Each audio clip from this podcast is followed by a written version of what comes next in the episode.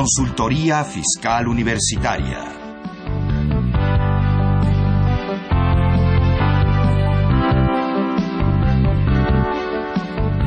Un programa de Radio UNAM y de la Secretaría de Divulgación y Fomento Editorial de la Facultad de Contaduría y Administración. Muy buenas tardes, tengan todos ustedes. Mi nombre es Carlos Burgoa y sean bienvenidos a Consultoría Fiscal Universitaria. Y bueno, el día de hoy que está que entre que llueve, entre que no llueve, dicen que sale el sol, se mete, llueve y se hace soquete. Entonces tenemos un día que esperemos no vaya a estar complicado como los demás. Y si llueve, pues mire, tómelo con calma, váyase a comer tranquilamente, en la, se va por la orillita para no mojarse. Y de momento pues traemos un tema que yo sé que le va a interesar mucho por todo lo que está de moda, que es esta cuestión electrónica y sin duda pues es el buzón tributario que es el que da pauta a infinidad de cosas, infinidad de cosas incluyendo la contabilidad electrónica. Y bueno, pues para platicar de este tema tenemos a tres especialistas que ustedes seguramente ya los conocerán, pero de cualquier manera me da mucho gusto introducirlos porque además de grandes profesionistas, pues estos días me he llenado de muchos amigos y hoy los tengo nuevamente por aquí presentes. Y bueno, primero las damas, presentaré a la maestra de Yanira Arisbe Gutiérrez Hernández. Como sabemos, ella es catedrática aquí en la Facultad de Contaduría y Administración y coordinadora de la sección de la revista Consultorio Fiscal. Y bueno, pues de Yanira, bienvenida. Gracias, encantada. Un gusto y gracias por invitarme. Al contrario, es un gusto tenerte por aquí. También tenemos al maestro José de Jesús Milla Arufe, que él es uno de los pilares aquí en la facultad y lo digo por, por, los, por toda la antigüedad que lleva con nosotros, ¿verdad? Bienvenido Jesús, ¿cómo estás? Muchas gracias. Gracias por la presentación que no merezco, eres muy gentil. No, hombre, debería haber presentado el box, ¿no? Pero bueno. Sí. Y también tenemos a Sergio Santinelli Grajales, también un muy gran amigo. La verdad, siempre que platico con él me es muy grato porque acabo aprendiendo más de lo que uno cree que siempre sabe todo, pero se da cuenta uno que siempre hay más. Sergio. Qué detalle, muchas gracias. Encantado de estar con todos ustedes. Bueno, pues como verán, entonces vamos a tener un programa bastante nutritivo. Y recuerden que esto es totalmente en vivo para que nos puedan llamar y hacer comentarios, dudas, cualquier pregunta que tengan, pues aprovechen que ahorita es gratis, ¿verdad?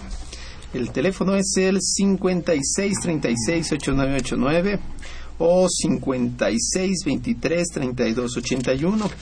Repito, 56368989 o 56233281. Y si usted nos llama del interior de la República, pues recuerde que es la sin costo 01800 50 52 688. Repito, 01800 50 52 688. Recuerde también visitar nuestro Facebook para que por ahí usted nos haga llegar comunicaciones en el blog. Y les repito, pues cualquier duda que tengan, con gusto ahorita se las ampliamos, no hay ningún problema. Este, quejas, ¿no? Porque nosotros no hicimos la resolución, que por cierto ya salió ayer. Entonces, pues ya estamos más que fresquecitos en el tema. Parece que el buzón tributario va con todo. Y pues no sé, yo quisiera preguntarle a Deyanira, como dicen, para ir abriendo bocado. ¿Cómo es esto del buzón tributario? Sabemos que pues ya la iniciativa lo dijo, se plasma en la reforma.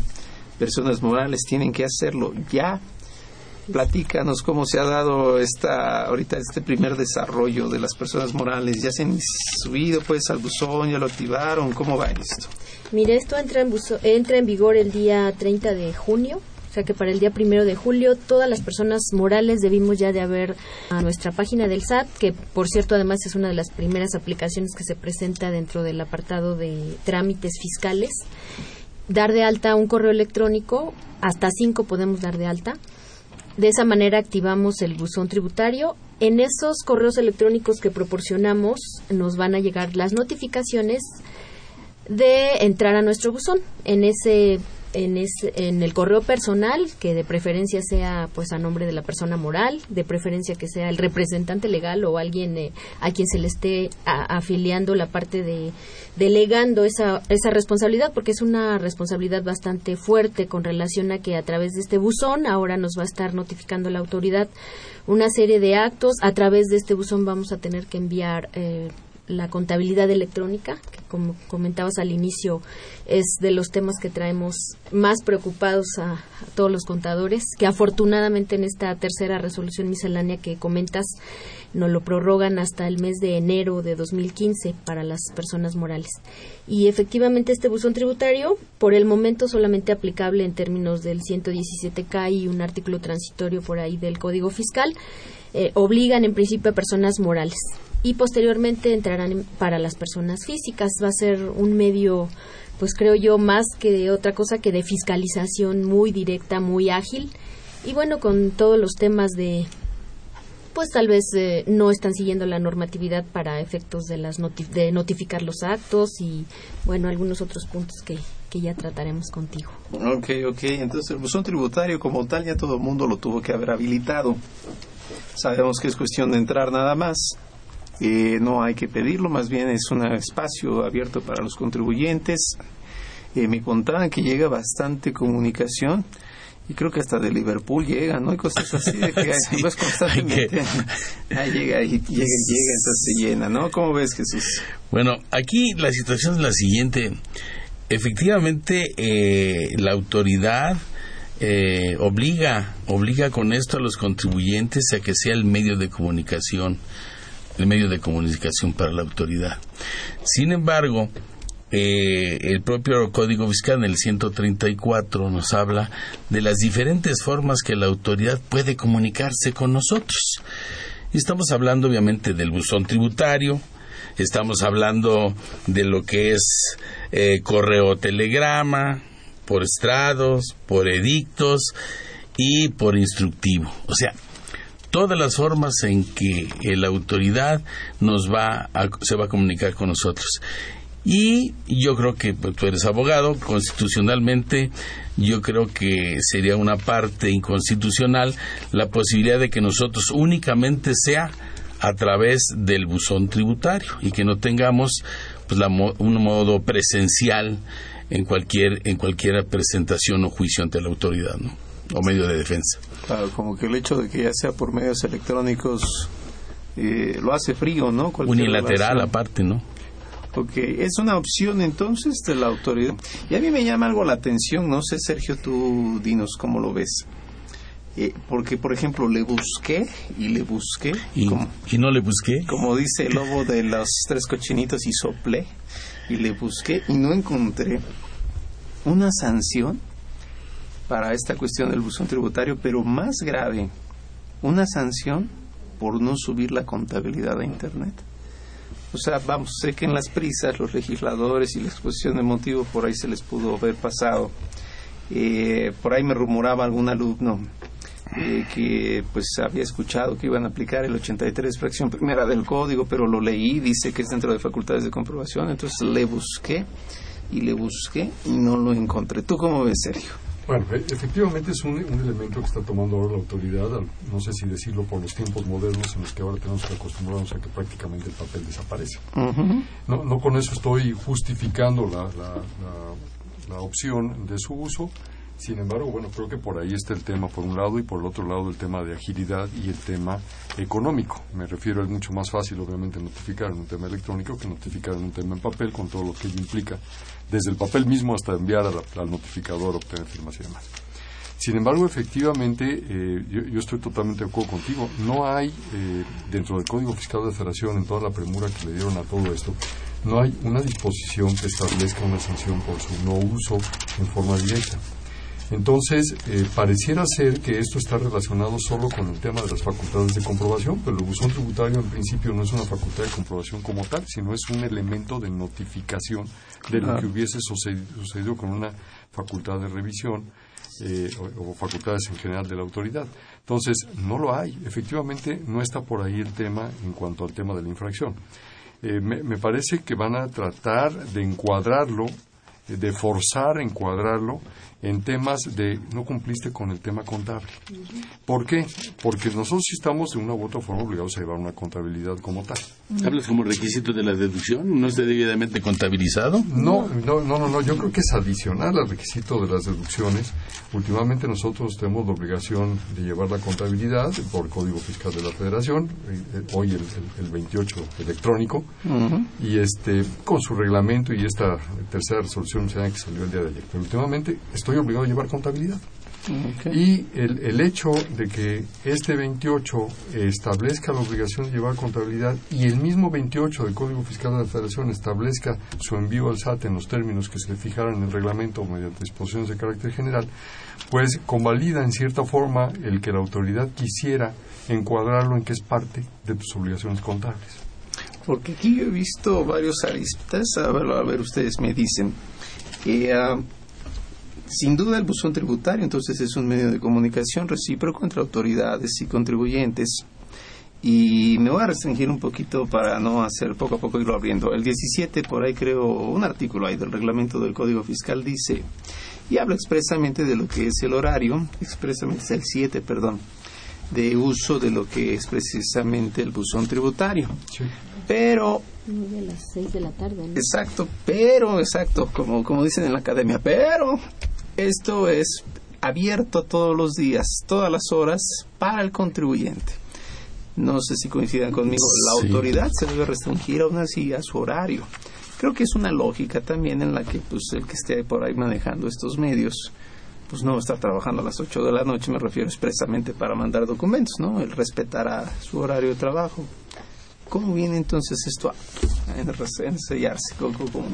Pues mira, eh, para empezar, es un hecho que no debemos ser reacios al cambio. De alguna manera pensamos que la factura electrónica no iba a prosperar y empezamos en empezamos en 2011 eh, con la, el CFDI por internet. En 2004 empezó el CFD ahora estamos en 2014 y todo mundo, a partir de... 10 años. Decir que esto no va a prosperar, creo que tiene muchísimas debilidades, es verdad.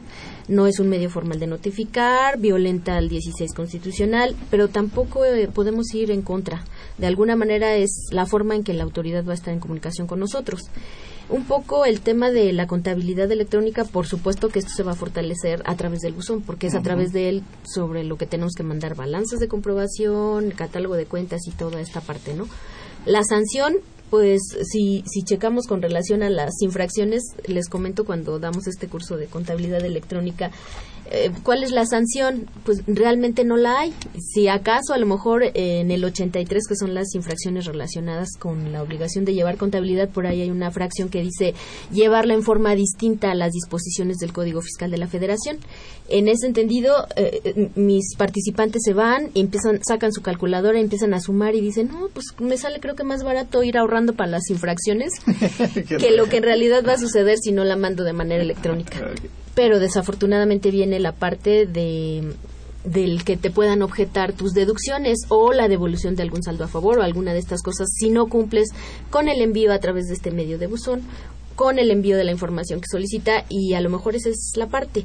Ahora, con relación a las facultades de comprobación, en muchas de las obligaciones que tenemos para el mes de enero con relación a la contabilidad electrónica, nos remite sobre todo en la parte de las pólizas a que sea como un, eh, como cumplir con ello a partir de una facultad de comprobación que serían las del 42 del código una revisión de gabinete una visita domiciliaria. O incluso en devoluciones en devoluciones. Y bueno la novedad de este de este 2014 que es la fracción novena no las revisiones electrónicas. Entonces a partir de ahí no sé qué opinen con relación a que le da más fortaleza un poco a que bueno estoy ejerciendo facultad de comprobación al solicitarte de manera electrónica, al hacerte una revisión electrónica y al decirte no me cuadró con lo que me pagaste, ya chequé tu información en la balanza de comprobación y ahí te mando mi preliquidación porque no me cuadra y a ver qué opinas. Ese es un gran problema, esa famosa preliquidación, un poco el contribuyente hasta donde se deje y la autoridad hasta donde quiera llegar. Pues yo creo que, a ver, como lo comentas, eh, para que todos los que nos escuchan también, yo pienso, no se nos alarmen de más, no caigamos en el fashionismo mexicano. Eh, la comunicación vía electrónica es real, se da en los Estados Unidos, existe en Italia el caseto tributario, se da, bueno, en España, también ellos tienen su propio catálogo, dijéramos, lo estándar de contabilidad en el que todo el mundo empieza a subir. O sea, vamos, es como que meternos al, a la moda. Pero aquí, oye, aquí desde, desde 2004 en el Código de Comercio tuvieron que haber eh, modificado la posibilidad de los comprobantes en forma digital y la firma digital, ¿no? O sea, ya la tenemos, ya y el 17D de, aquel, de aquellos entonces, de que ya estaba en, ya estaba en uso, ¿no? Pero son 10 años para el comprobante comprobante. Yo aquí lo que veo, salvo la mejor opinión, obviamente, eh, eh, se tiene que hacer. O sea, llevar contabilidad para nosotros no es nuevo, con todo lo que es la contabilidad, ¿sí me explico? Ese 28 fracción primera del código, pues realmente es lo que ya sabíamos todos los contadores. Eso ya lo sabíamos, ¿no? De alguna forma. Yo pienso que aquí el gran estrés que causa es, primero, que los, eh, los patrones y los prestatarios, que son los que nos contratan a nosotros, han holgado y hemos holgado en cómo elaborarla y cómo prepararla para la mayoría de los contribuyentes, no aquellos que se dictaminan o que tienen la obligación de dictaminarse o llevar de acuerdo a las normas de información financiera, ¿no? Porque en la nueva, eh, en, la, en la tercera modificación, habla de la posibilidad de presentar eh, de presentar eh, con los eh, pues con los términos que siempre le hemos presentado todos nosotros salvo que se tenga la obligación de algo adicional no entonces ya existía, hemos holgado y ahora nos cae de nuevo esta situación y yo pienso que obviamente la autoridad nos va a dar un poco tiempo, tiempos para poderla llevar a cabo, ¿no? A ver, yo, yo creo que por un lado tenemos que que partir de que estamos hablando realmente de dos elementos diferentes. Por un lado es el tema del buzón tributario, de si existe o no existe una sanción, por ejemplo, para inscribirme, darme de alta, activarlo, como quieras llamarle ese buzón tributario, eh, si existe o no existe con respecto a su utilización, y por el otro lado, dentro de esa utilización, las implicaciones que tiene, como es esto de la contabilidad electrónica, de subirla, el, el que nos notifiquen por ahí, el que existe una, una serie de eh, actos yo sí diría de fiscalización, de los cuales ni siquiera estoy enterado que la autoridad ya los inició, con lo cual pues coincido con, con Deyanire, con, con ustedes en que ahí estamos ya con los temas de la violación al 16 constitucional. Pero vamos, creo, creo desde el punto de vista de el concepto en sí de lo que es el buzón tributario, pues es una dirección electrónica. No es más que una dirección electrónica. ¿Otro domicilio fiscal? un domicilio, ¿Un domicilio fiscal. Pero, pero fíjate que es curioso porque, aunque le llamamos, y así se, bueno, así lo marca la legislación, eh, este buzón tributario, pareciera ser que esto se va a convertir en un buzón electrónico para todo tipo de, de actividades que tengan que ver con el gobierno. Y me voy a explicar por qué.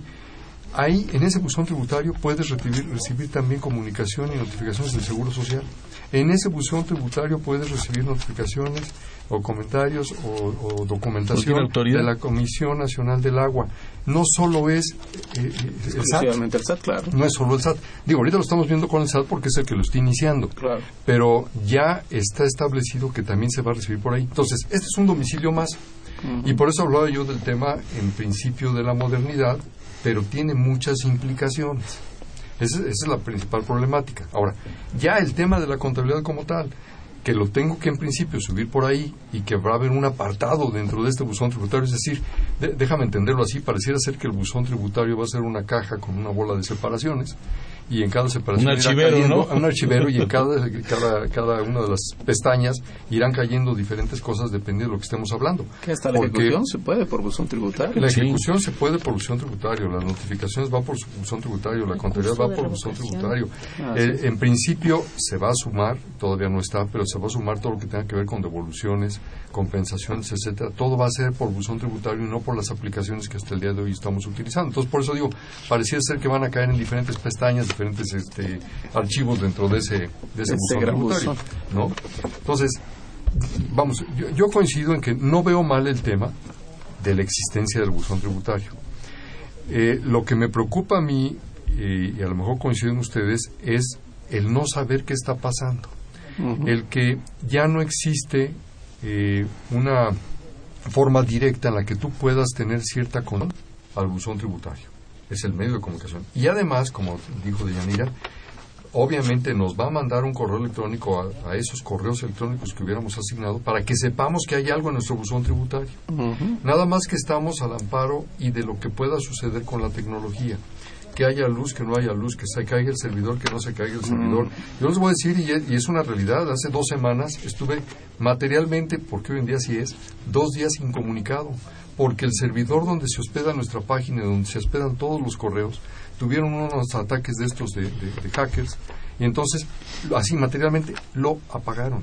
Lo apagaron hasta solucionar el problema y fue día y medio, casi dos días, que no recibíamos y no podíamos mandar correos. Si esto nosotros lo vemos a la luz de lo que está pretendiendo la autoridad, yo te mando un correo para avisarte que tienes algo en tu buzón tributario, tienes tres días para abrir ese correo porque a partir del cuarto está notificado a la luz de lo que comentabas del 7, del, reglamento, de la resolución miscelánea, de cuáles son los horarios y uso que se le da a esto, sí, muy poposamente nos dicen que el uso horario es el del Distrito Federal o el horario del centro, porque es donde están los servidores del SAT.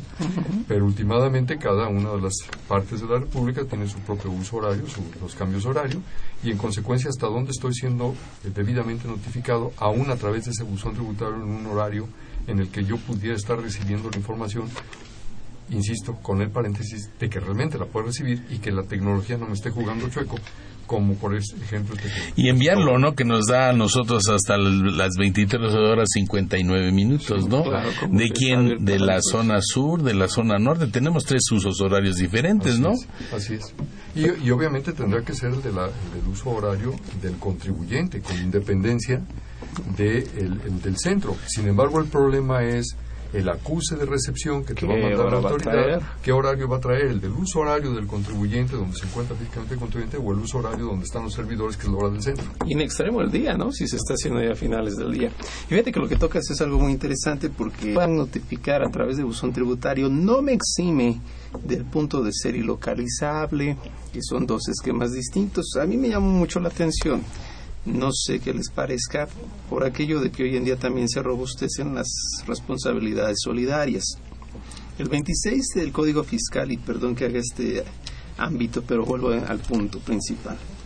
Ahora sí, combinando buzón tributario y localización y contabilidad. No, y, RFC y todo, es que todo va unido, ¿no? De alguna forma. Lo que pasa es que la fracción tercera dice que puso un administrador o cualquier persona encargada de lo que es una empresa a nombre de gerente, título de gerente, como sea, vamos, dependiendo del tipo de sociedad. Es responsable solidario, y dice el inciso C, que no lleve contabilidad, que la oculte o la destruya.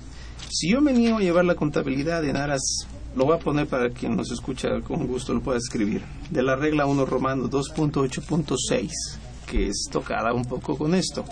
Si no la lleva como está ahí, independientemente de que haya sanción o no, se abre la puerta a la responsabilidad solidaria. Si la oculta o la destruye, ¿cómo la oculta? Pues no la manda, simplemente no la quiere enviar.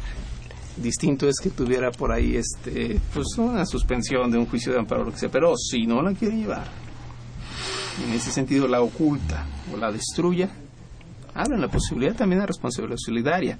Y el buzón tributario es un fehaciente de que yo mismo pongo la dirección, de que yo mismo me estoy enterando, aunque ya no esté viviendo en donde dije que era, o ya mi oficina no esté ahí. Y bueno, le podemos es, es, otro domicilio fiscal, ¿no? Claro, entonces. se puede dar un fraude de acreedores a la par que estoy conociendo los actos de la autoridad. Entonces, ¿cómo lidia un contribuyente? E insisto, un contribuyente malo, ¿no? Pues el bueno siempre va a estar presente y esto se va a hacer notar. ¿Cómo, cómo estar evolucionando esto? Me acuerdo que muchas veces hacía la crítica de que era muy fácil ganar un juicio a las autoridades, que porque se, pero vamos, eso era en antaño, estamos hablando de muchos años atrás y que yo me pago en la cuenta fiscal y la no fiscal. Hoy en día con FATCA tenemos todo el, vamos, o sea, ha evolucionado tanto y ahorita el tema como son tributario sigue evolucionando. ¿Cómo ves, Deyanira? Estamos en el Big Brother, ¿no? Pero aún así pienso que le falta fortalecer toda la parte electrónica. Creo que no tenemos una cultura al 100% establecida, eh, ni siquiera en la parte comercial, porque de alguna forma sí tenemos eh, tratando de llegar a la parte únicamente digital, eliminar papel, pero si nosotros lo, pasamos a la parte comercial, ¿cuántas veces no para que nos hagan válida una garantía te piden la impresión de tu factura? Entonces, de alguna forma, bueno, es eh, también en otros ámbitos creo que hay que legislar la contabilidad electrónica, qué pasa si se cae el servidor, qué tan válida es esa notificación, cómo debo almacenar, que es otro, es, es otro tema, el almacenamiento de ese tipo de archivos. ¿Qué tanto prueba puede ser? ¿Qué tanta prueba puede ser? ¿Hasta dónde la autoridad tiene bien establecida la facultad de, de revisar y que, y que sea válido? Porque además puede ser muy manipulable. Digitalizar algún documento con algo incorrecto también es eh, también es más fácil hacerlo a través de los medios electrónicos. Incluso, perdóname que te interrumpa, pero, pero creo que es importante lo que estás diciendo porque además hay otra cosa. Se supone que se estaba estudiando la posibilidad de que los archivos que se enviaran XML fueran con firma electrónica para que vayan firmados digitalmente. De lo contrario, tú dijiste ahorita algo, se puede digitalizar manipulando déjame decirlo así, no necesariamente voy a digitalizar manipulando. El archivo XML puede manipularse. Entonces, ¿hasta dónde vamos a entrar al tema con esto que comentas de que yo mandé un archivo XML y la autoridad diga que es otro archivo XML? Y al revés también, ¿eh? Claro. También, claro. También al revés. Yo mandé un archivo incorrecto y la autoridad dice, oye, este es el que tú mandaste. No, yo no mandé ese. No, perdóname. Eso, eso que comentas para mí es un tema importantísimo porque no tenemos una seguridad con respecto a los propios archivos XML. Perdón que te interrumpa. No, sí, no, como bien lo comentas, entonces, vamos, está débil en tanto que se tiene que robustecer. Pero estamos a dos minutos, ¿no? Pues sí. Se va a robustecer en algún momento. Y llama mucho la atención, no sé qué opinen ustedes, el buzón tributario, vamos, no juega independiente, sino que a la par constituye un delito en dado de que se destruya la información que contiene el mismo. Eh, quizás cualquier contribuyente pudiera sentirse un tanto amedrentado, pero más bien siento que el contexto pudiera ser que cuando alguien se le acerca al contribuyente con la idea de que, mira, yo conozco a todos y voy a hacer que tu información desaparezca, casi no sucede en México. Pero si lo hace alguien, lo que me está ofreciendo es un delito, con el nuevo contexto que se da. Entonces, el buzón tributario, pues es una cuestión, siento yo, seria, de cuidado. Muy delicada. Si por algún motivo este, incomoda, bien lo dijo Yanira, pues es que nos estamos adaptando a una era, somos generaciones además, pero una cosa sí es cierta. La Constitución dice que el mandamiento debe estar escrito, no impreso. Quiere decir, en pocas palabras, que no sea verbal, en cualquiera de las formas que hoy en día conocemos, más no impreso. Sin embargo, la impresión para nosotros hasta ahorita, inclusive para contabilizar, es por medio de una impresión, porque la mayoría de las contabilidades eh, no están eh, con la conversión de XML para poderlo enviar. Hasta los libros hoy en día, ya ven que hay unas tabletitas, pues, para que sea cómodo llevárselas al baño para quien guste la lectura ahí. Pero lo que voy es, ¿es preferible o siempre ha sido un tanto más fácil el escrito por rayarlo y todo, pero la Constitución no forzó a que fuera impreso. no, tenemos una modificación en eso. Eh, sin embargo, hasta dónde el documento firmado digitalmente, y bueno, tú como abogado mejor que nosotros, pero hasta dónde el documento firmado digitalmente no es ya un, mandamiento escrito cuando en un momento dado lo estamos haciendo valer con este tipo de legislación. O lo están haciendo valer las autoridades, ¿no? Las autoridades. Digo, yo, yo entiendo perfectamente y estoy totalmente de acuerdo. En principio, precisamente por la época en la que se redactó lo que tú quieras, pues sí, todo el documento era escrito, todo documento era escrito, ¿no?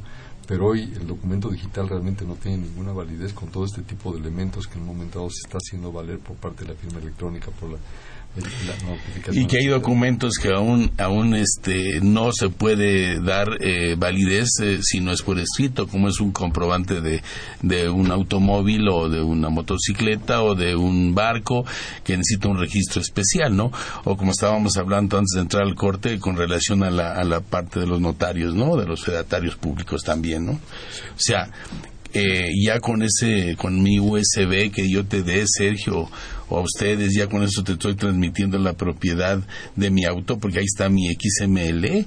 Fíjate que ahí tocas también un, tema, interesante y que en cierta forma Dianira también eh, lo había vislumbrado, comentado eh, parcialmente. A ver, nosotros estamos ahorita, por supuesto, hablando en el ámbito fiscal. Sin embargo, también tenemos el ámbito, si me permiten expresarlo así, del derecho común general, no, no, no al fiscal, saliendo del fiscal. Entonces, allá fuera eh, del, ámbito fiscal, eh, la escritura no sirve. Por supuesto que la escritura es el elemento que demuestra la operación centrada con ese tipo. ¿En qué momento? ¿Cuáles sí, cuáles no? ¿Cuándo sí y cuándo no?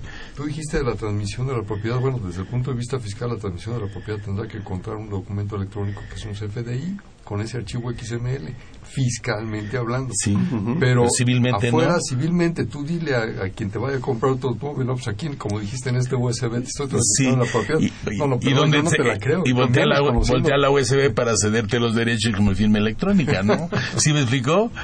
Ok, ha sido todo un tema, digo, realmente, este, me acuerdo rápidamente, este, estamos por ir al corte, pero me acuerdo brevemente cómo la gente cree que el acta de nacimiento la quieren original y entonces le dicen, le vamos a dar una copia certificada. No, no, yo la quiero en original. Pues hay que sacar el original, que era libro del registro público, arrancarla, ya no existe en este país. Y eh, vamos, todo lo que tenemos es una copia certificada. A lo mejor valdría la pena precisar que se eh, permiten o se autorizan las impresiones fidedignas, ¿no? Original. Pero bueno, vamos a ir un corte rápidamente y regresamos para seguir hablando del tema. Recuerden, llámenos para poder platicar sus dudas y con gusto aquí las podremos resolver. Regresamos.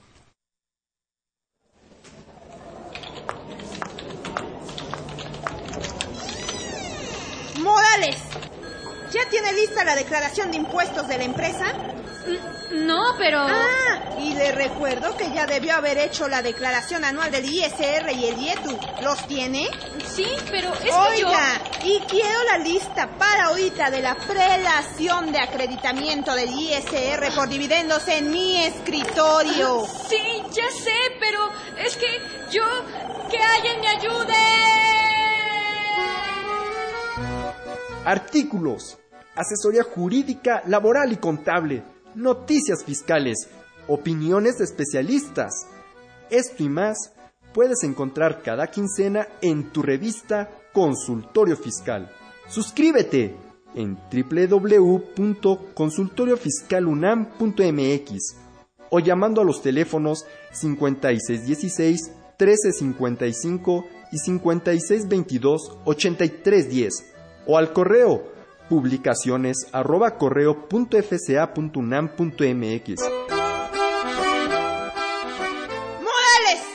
Pero qué buen trabajo ha hecho.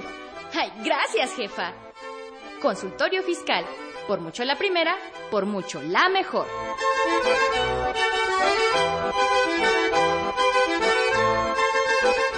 Investigar para generar conocimiento. La Facultad de Contaduría y Administración de la UNAM, a través de su División de Investigación en coordinación con la ANFECA y la LAFEC, te invita al 19 Congreso Internacional de, de presente año. El objetivo es difundir resultados de investigación teórico-práctica en las disciplinas de la contaduría, administración e informática, así como la interacción académica entre investigadores nacionales y extranjeros. Informes 555-622-8490, extensión 170. Escríbenos a congresointernacional.fca.unam.mx. Investigar para generar conocimiento.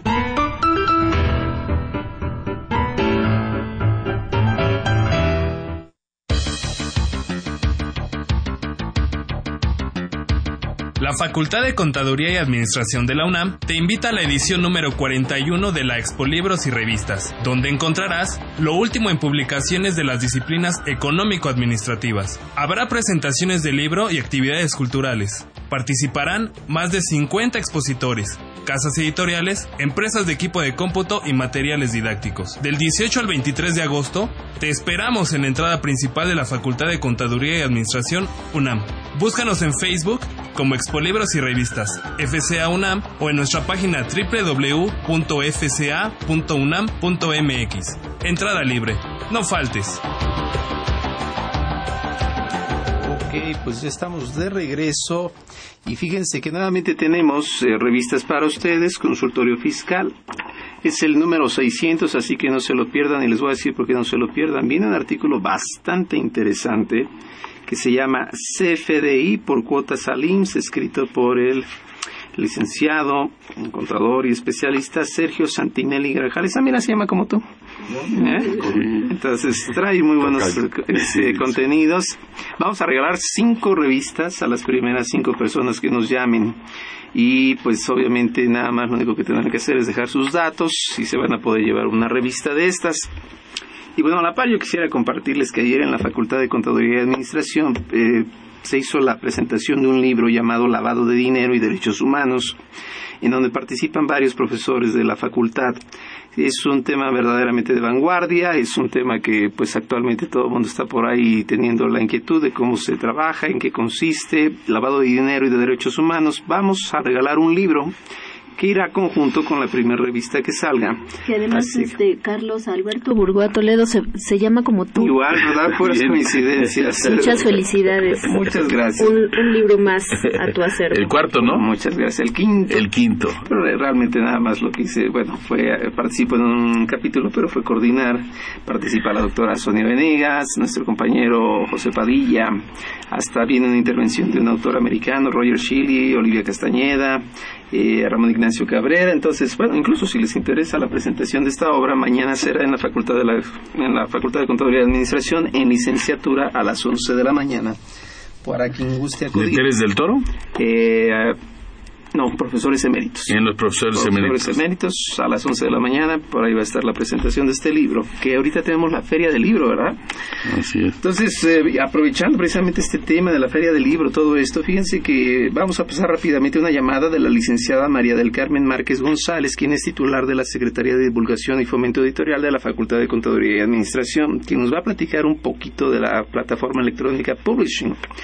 FSA Publishing es una librería electrónica en donde se brinda la facilidad a los lectores para descargar un libro hasta cuatro veces en diferentes dispositivos electrónicos, que puede ser el iPad, el iPhone, tablet, todo eso. Ahí ustedes pueden entrar y desde luego bajar esto. Y bueno, la tenemos aquí en un enlace, un enlace telefónico. Y le quisiera yo comentar, primero que nada, licenciada, muy buenas tardes, ¿cómo está? ¿Qué tal? Muy buenas tardes, muchas gracias. Este, quisiera preguntarle, licenciada, ¿qué tan accesible es esta plataforma?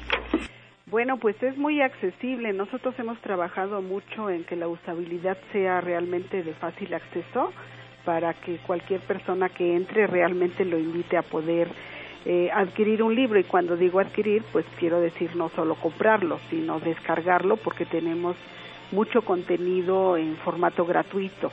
Eh, obviamente esta es una plataforma que está dirigido a las áreas contable, administrativas y de informática. Entonces la accesibilidad creemos que la hemos logrado este, de muy fácil para que cualquier persona pueda acceder y bajar un libro muy fácil, fácilmente con simplemente hacer un registro. Que perfecto. ¿Y cuál es el promedio del precio de un libro al público? Pues son, son muy económicos, tratándose de libros universitarios, usted sabe que pues la universidad trata de no hacer negocio con el conocimiento, sino va, básicamente hacer costos de recuperación. Entonces tenemos libros desde, desde 100 pesos hasta 250 pesos, en, comparado con otras editoriales, pues estamos este, prácticamente al 50%. ¿Esta plataforma es solamente para universitarios o también es para público en general? No, es una plataforma abierta para todo el público. Obviamente nuestro público meta son todos los alumnos, profesores, académicos, investigadores que tengan que ver con las áreas contables, administrativas y de informática, pero tenemos libros que pueden servir para cualquier otra área y no solo universitarios, es una plataforma abierta al público en general. De hecho, inclusive actualmente ya estamos llegando a varios países de Latinoamérica en donde ya están descargando libros de diversos contenidos y tenemos también algunos visitantes de Europa y Asia. Entonces está completamente abierta al mundo. Perfecto, licenciada. Pues le agradecemos mucho la información y esperemos que, esto siga teniendo más difusión para que se tenga el acceso, eh, principalmente ahorita que están de moda también los medios electrónicos y la posibilidad de tener otra forma de, recurrir a ellos. Claro, cabe destacar que esta es la primer librería universitaria que se abre en nuestro país y bueno, es la Facultad de Contaduría la que tiene el privilegio de tenerlos y bueno, pues nos daría mucho gusto que su público pudiera conocerla, accesar a ella a través del sitio publishing.fca.unam.mx conocerla y sobre todo que nos den su opinión ya que acabamos de abrir un chat en donde nos pueden comentar y hacer recomendaciones sobre títulos que les gustaría ver en nuestra plataforma. Perfecto, licenciada. Pues le agradezco muchísimo la información. Eh, un gusto saludarle como siempre y pues esperemos que esto siga avanzando. Muchas gracias y me permite nada más por último invitar a todo su público a que visiten la feria del libro que tenemos instalada durante esta semana en el pasillo central de la facultad del 18 al 23 de agosto y pues ojalá podamos contar con su presencia por acá.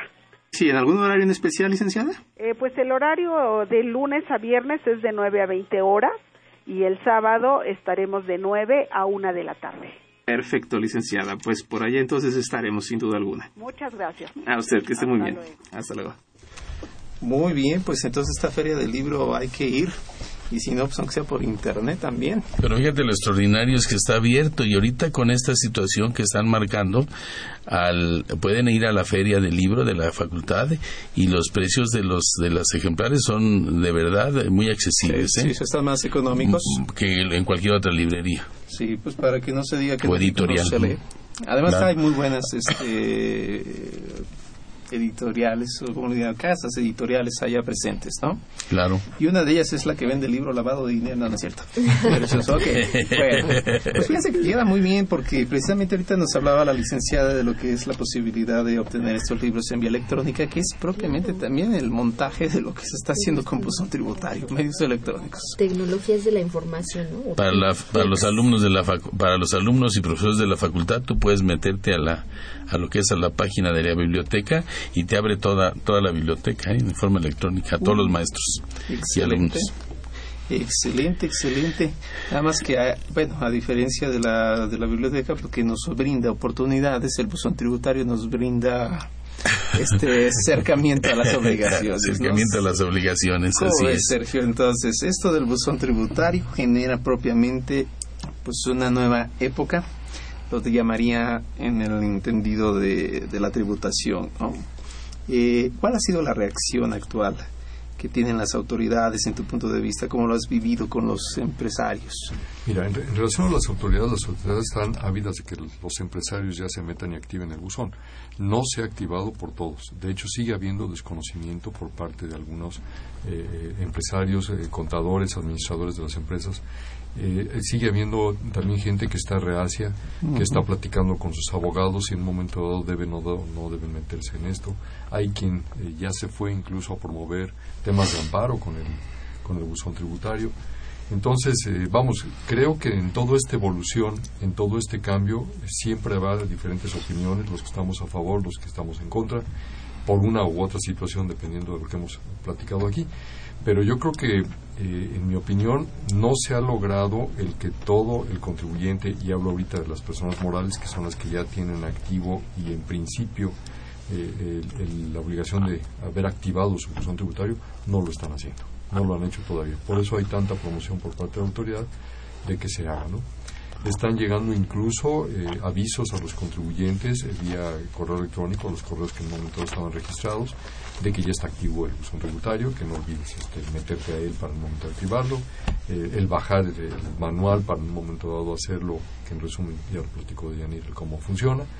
Entonces, creo que no ha sido la reacción que se esperaba, pero por también un tema de incredulidad, un tema de que no todos estamos en la tecnología, hay gente que le tiene miedo a la tecnología y gente que por tema generacional le va a ser muy complicado entrar al tema tecnológico. Sin duda, sin duda lo vemos entre un niño que nació con celular este, en el mundo respecto de nosotros que lo vimos evolucionar. Hay una pregunta del público y dice, si el contribuyente no puede acceder a la plataforma, puede defenderse. Yo aquí a lo mejor completaría la pregunta, este, puede argumentar algo a su favor más que eso. bueno, lo que pasa es que si no tienes internet, si el archivo está muy pesado, pues la misma regla miscelánea eh, eh, eh, al respecto te nombra que, que, te vayas de volada a la administración que te toca, local que te toca, y lo lleves en una memoria flash, que es lo que conocemos como un USB, en un disco magnético, óptico, de cualquier medio para presentar lo que tengamos que presentar, ¿no? Sí, pero ahí, ahí entramos al tema de que ya tuvieras activo el buzón, pero ahora también es el tema cómo lo activo si yo no tengo acceso a internet, si no lo tengo. estoy en un lugar en donde no estoy. Y curiosamente ahí no, no se marca el tema de que vaya uno a la administración a dar de alta su buzón tributario. no. Entonces eh, ahí hay una, una, omisión que es de estos elementos que comenta Yanira que tendrá que evolucionar, que se tendrá que modificar y que la práctica nos irá llevando a elementos que tienen que irse cambiando de estas claro, y que exista realmente empezamos a empezar a crear una conciencia una conciencia nueva, ¿no? Es que sabes que, ha tenido muchas fallas, incluso a partir de, de julio, que es el día primero, donde los contribuyentes, incluso los que quieren cumplir, se quieren meter a la página, la página del SAT no permite digo, ahora tenemos que ser también informáticos, que si entras con Google Chrome, que si tienes un explorador de tales y cuales características y todo. Bueno, ya que rebasas toda esa parte, el servidor del SAT no te permite. Te llega una liga a tu correo y te dice, confírmame que este es tu correo y que a través de este vamos a estar en comunicación. Y la liga te saca del Internet, te saca de la página del SAT. Entonces creo que también el SAT tiene muchos problemas al respecto y no, y no va a tener... Eh, alguna, en algunas épocas, por ejemplo, la fecha de pagos provisionales o la presentación de dictámenes, la página está saturada, te vota, entonces no quiero yo imaginar que no me metí a mi buzón porque hay clientes que me dicen, no, yo ni me meto, yo mejor no me meto y si me notifican, pues yo hago como que no sé nada. No, si no te metes al cuarto día ya te das por notificado, te solicitaron algo, te pido, te doy cinco días y ya llevas cuatro, ¿no? Entonces un poco el problema. Imagínate en enero que van a meter todas las personas morales, toda la contabilidad. Y yo quisiera saber si en el mes de enero tienen la capacidad, la autoridad de recibir todos los correos de todas las personas morales, ¿no? O que tenga previsto la posibilidad de, ok, no cumpliste en tiempo, tú demuestras que fue por fallas técnicas del servidor del SAT y de alguna manera eh, que te lo dé presentado en tiempo, como ha pasado a lo mejor con algunas, algunas en el dictamen, por ejemplo. Claro, la regla la sacan un mes después y te dicen, si lo mandaste el día primero, te lo voy a tomar en tiempo. Pero creo que también de parte del SAT hay fallas en sus sistemas. Sin embargo, ahora, ¿cómo demuestras que fue el sistema del SAT? Porque también volvemos a que es un tema electrónico y hasta dónde que, vamos a hacer sacamos una fotografía. Un fe de hecho una fe de hechos una fe de hechos que vea notario que me está votando. vente notario apúrate no también es, claro. es conveniente este así como como dicen los americanos no sacar el screenshot lo que es este la impresión de la pantalla para tener referencia aunque yo pienso que el SAT mismo es este es consciente. Me acuerdo cuando tuvimos la experiencia con lavado de dinero, ¿no? Iban a empezar a hacer los primeros avisos en noviembre y no fue hasta enero que se pudo dar. Quiero yo pensar que a lo mejor enero tampoco sería tan fácil, pero hay otra pregunta. Dice, ¿a partir de cuándo deben hacer declaración en el buzón tributario las personas físicas? No hay declaración. no hay declaración. En principio, el buzón hasta ahorita no está para las declaraciones. Es un tema de notificación un, inicio de ejercicio de las facultades, la revisión electrónica que no coinciden cierta información entonces te requiero para que en un momento dado lo aclares. El, se pretende abrir, eh, decíamos, pero hasta enero, para el tema de devoluciones y compensaciones, mandar por ahí la información y que por ahí mismo nos contesten si está aceptado o no está aceptado, y el subir precisamente la información contable, acuérdense primero la, el, este, el catálogo de cuentas y después del catálogo de cuentas ir a la balanza de comprobación y a partir de no también las, pólizas, pero no las declaraciones. Las declaraciones ahorita, como lo tenemos, con su pago referenciado y ahí no hay ningún cambio. Claro, y recordemos que para efectos de esto que estamos platicando, no del buzón, sino de la contabilidad, y en enero entra el, para las personas físicas el buzón tributario, eh, para efectos de la contabilidad, pues si lo utilizan las personas físicas, de cualquiera de los nueve capítulos, eh, si se meten a través de mi cuenta o lo hacen a través de mi cuenta, pues no tienen ningún problema, no tendrían ninguna obligación con relación a todo lo que estamos hablando de la contabilidad. En principio, yo considero que también van a mandar un catálogo de cuentas y de ahí la forma se tendrá que llenar, ¿no? De hecho, tratándose de personas físicas en actividad empresarial, mientras no pasen de dos millones de pesos, no tendrían la obligación tampoco de subir la información. Eh, aunque no llevaran la contabilidad lo generarán sus facturas, etcétera, en mis cuentas. Porque se supone, bueno, pero es propiamente el RIF. Eh, no es propiamente el RIF. Se supone, se supone, pero no no lo especifica, ¿eh? y no se puede intuir, no se puede intuir que todos los que tienen menos de dos, de dos millones de pesos se van al régimen de incorporación fiscal, ¿eh? que a lo mejor la autoridad lo intuye, pero no es así. ¿eh? No está expreso. No, no está expreso, no está expreso. Esa interpretación y esa está muy complicada porque es un, un grado de indefensión, ¿no? De, por parte del contribuyente. Un poco abundando con la pregunta de esta radio escucha, ella comenta que cuando entra en vigor para persona física hasta el primero de enero de 2015 el buzón, tributario en términos del segundo transitorio fracción 7 del Código Fiscal de la Federación y qué recomendaríamos pues tal vez no lo habilite en este momento. Sí lo puede hacer puede ingresar vuelve a dar sus correos etcétera. Pero yo creo que en ese momento pues se le está dando ya acceso a la autoridad para que te notifique no de la forma tradicional sino a través del buzón. Como que, no no hay que, no hay que adelantarse mejor hasta que, sea obligada. Que incluso esto viene a ser totalmente coherente a la publicación ayer de la tercera resolución de modificaciones porque si el buzón tributario es la vía de comunicación, pues si en este caso el medio idóneo para lo que es el envío de la contabilidad y personas físicas arrancaban en enero, como que era un desfase no muy entendible, ¿no? Creo que ahora queda un poco más claro porque la resolución dice, bueno, eh, las cuentas se van a enviar al catálogo, es así en octubre. ¿No? No, ya también en enero. En enero. En enero. Todo se va en enero. Es que, ¿sabes? Estaba en la, perdón, en la expectativa que había en el SAT de esta tercera modificación. Es de lo que cambia, ¿no? Decía que en octubre, de todos modos, mandáramos el catálogo de cuentas y hasta 2015 todo lo demás. Afortunadamente, ya todo el, hasta 2015. Imagínense en enero cómo se va a poner. Casi podría yo apostarles eh, que se va que van a empezar los plazos a partir de enero nuevos. La autoridad no va a poder recibir catálogos de cuentas. Primero tendré que recibir el catálogo de cuentas. De octubre. De, julio. De julio, de, julio, ¿no? De julio. Y, y después, yo también considero, hasta lo mejor opinión, que que este catálogo que ahorita tenemos del anexo 24, yo creo que también se va a modificar porque está, está, es como una, como un embutido que quieren que se meta en una sola cuenta, ¿no? Es, Aquí una duda que yo pienso que también pudieran tener todos los que nos escuchan. La resolución que sale ayer hace mención expresa de en la regla 2.8.6 que la contabilidad y bueno ya habla de los tres no el catálogo de cuentas la balanza y las pólizas y especifica que la contabilidad en cierta forma como que tiene los tintes de lo que sería una SNIF, la SNIF a nivel internacional y los principios estadounidenses. Y que eso, debemos entender, es congruente con el anexo 24. ¿Es cierto eso? No, no, desafortunadamente no. está muy mal estructurado. Una cosa es la, la contabilidad y otra cosa es el catálogo de cuentas que se pretende codificar con este anexo 24. Entonces, son elementos diferentes. Mira, de hecho, la autoridad ha insistido, y esto ha sido eh, también por nuestro Colegio de Contratos Públicos o los que hemos estado de una u otra forma participando en este tipo de negociaciones, deje llamarlo así porque es una estudia floja.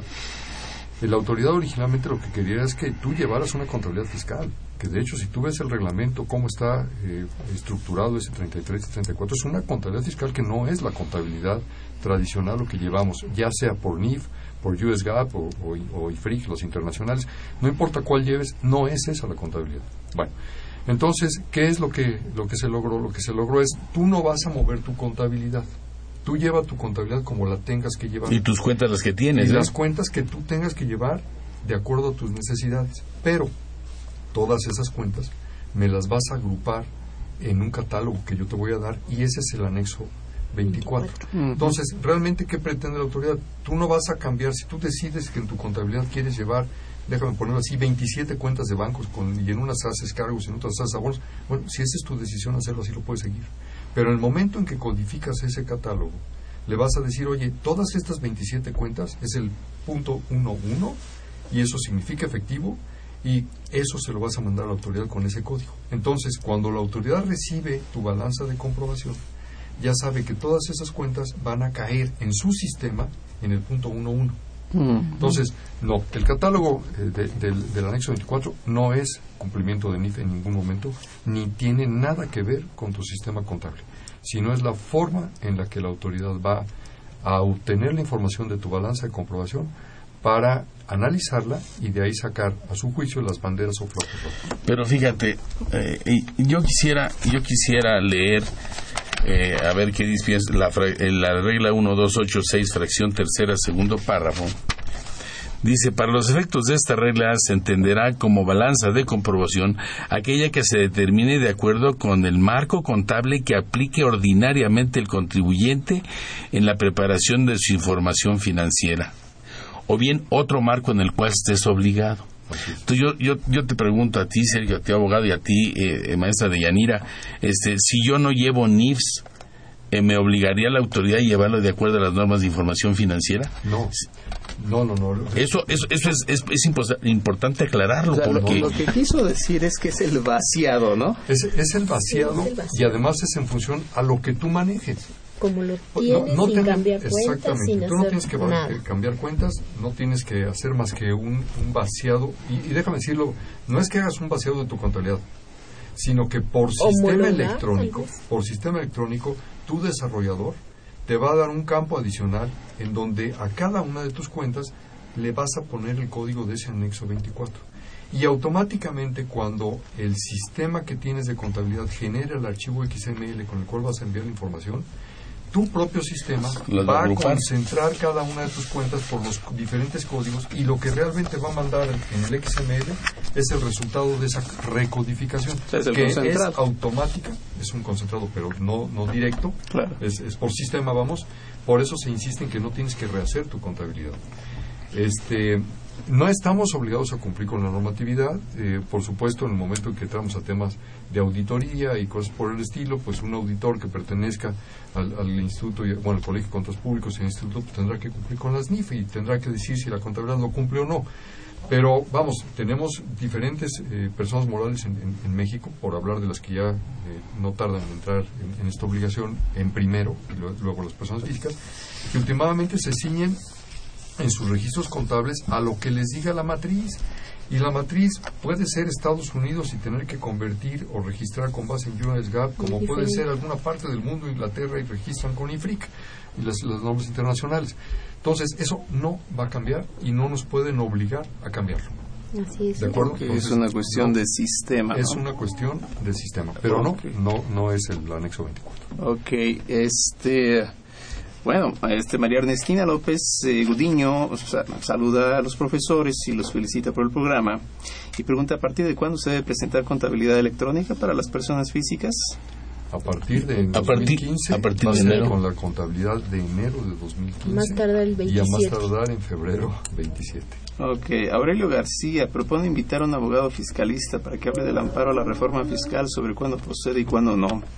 Yo creo que lo vamos a apuntar en el tintero porque básicamente sería un tema, un programa específicamente para eso.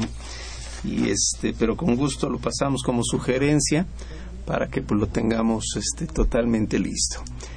Y este, pues bueno, prácticamente ahí la llevamos, ya casi estamos llegando al final de este programa. Y finalmente, pues la contabilidad electrónica llega para quedarse, el buzón electrónico llega para quedarse este, y bueno, pues hay que prepararse, ¿no? Claro, vamos a vivir eh, desgraciadamente una serie de problemas con todo esto. Yo digo, hay que poner los pies a la tierra. Eh, tienes, tienes, por ejemplo, el caso que en principio las personas físicas que utilizan, decíamos, mis cuentas, no tienen la obligación de subir la información porque ya está registrado en el sistema. Sin embargo, por ejemplo, lo que nunca te dijeron es que si en el propio sistema habías generado la factura electrónica, no tenías que registrarla. Y entonces eh, tenemos gente que pues, ha registrado las dos. Últimamente hizo la factura electrónica en el sistema, registró en el propio sistema su factura como ingreso y ahora tenemos un registro duplicado. Entonces, eso nos va a llevar con esto de la contabilidad electrónica y con esto de la revisión electrónica que seguramente va a haber por ahí algún requerimiento para que vayas y aclares cómo estuvo el asunto. Qué barbaridad. Bueno, pues ah, es interesante, es interesante el tema. Mañana lo tendremos este, en línea, este, lo que es el programa de televisión y sabemos su repetición. De momento, pues no me queda nada más que agradecerle su presencia eh, de Yanira. Muchas gracias. Jesús. Gracias. Y Sergio por haber estado Muchas gracias a ustedes. aquí con nosotros. Y los invitamos a que nos esté sintonizando la siguiente semana con el tema testamentos. De momento, Pues esta fue una producción de Radio UNAM y en los controles técnicos estuvo Socorro Montes. En la producción por parte de la Secretaría de Divulgación y Fomento Editorial de la Facultad de Contaduría y Administración, en de Tuljara, Margarita Campillo y Lucía Ocaña. La facultad agradece a los conductores e invitados de este programa quienes participan de forma honoraria. La opinión expresada por ellos durante la transmisión del mismo refleja únicamente su postura personal y no precisamente la de la institución. Y pues ya que se trata de concentrados, pues vamos a concentrarnos en el estómago, vamos a comer y nos vemos la siguiente semana. Bien. Hasta luego. Muchas gracias.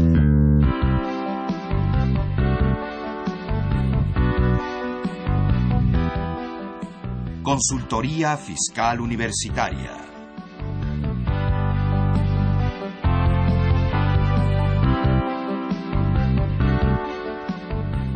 programa de Radio UNAM y de la Secretaría de Divulgación y Fomento Editorial de la Facultad de Contaduría y Administración.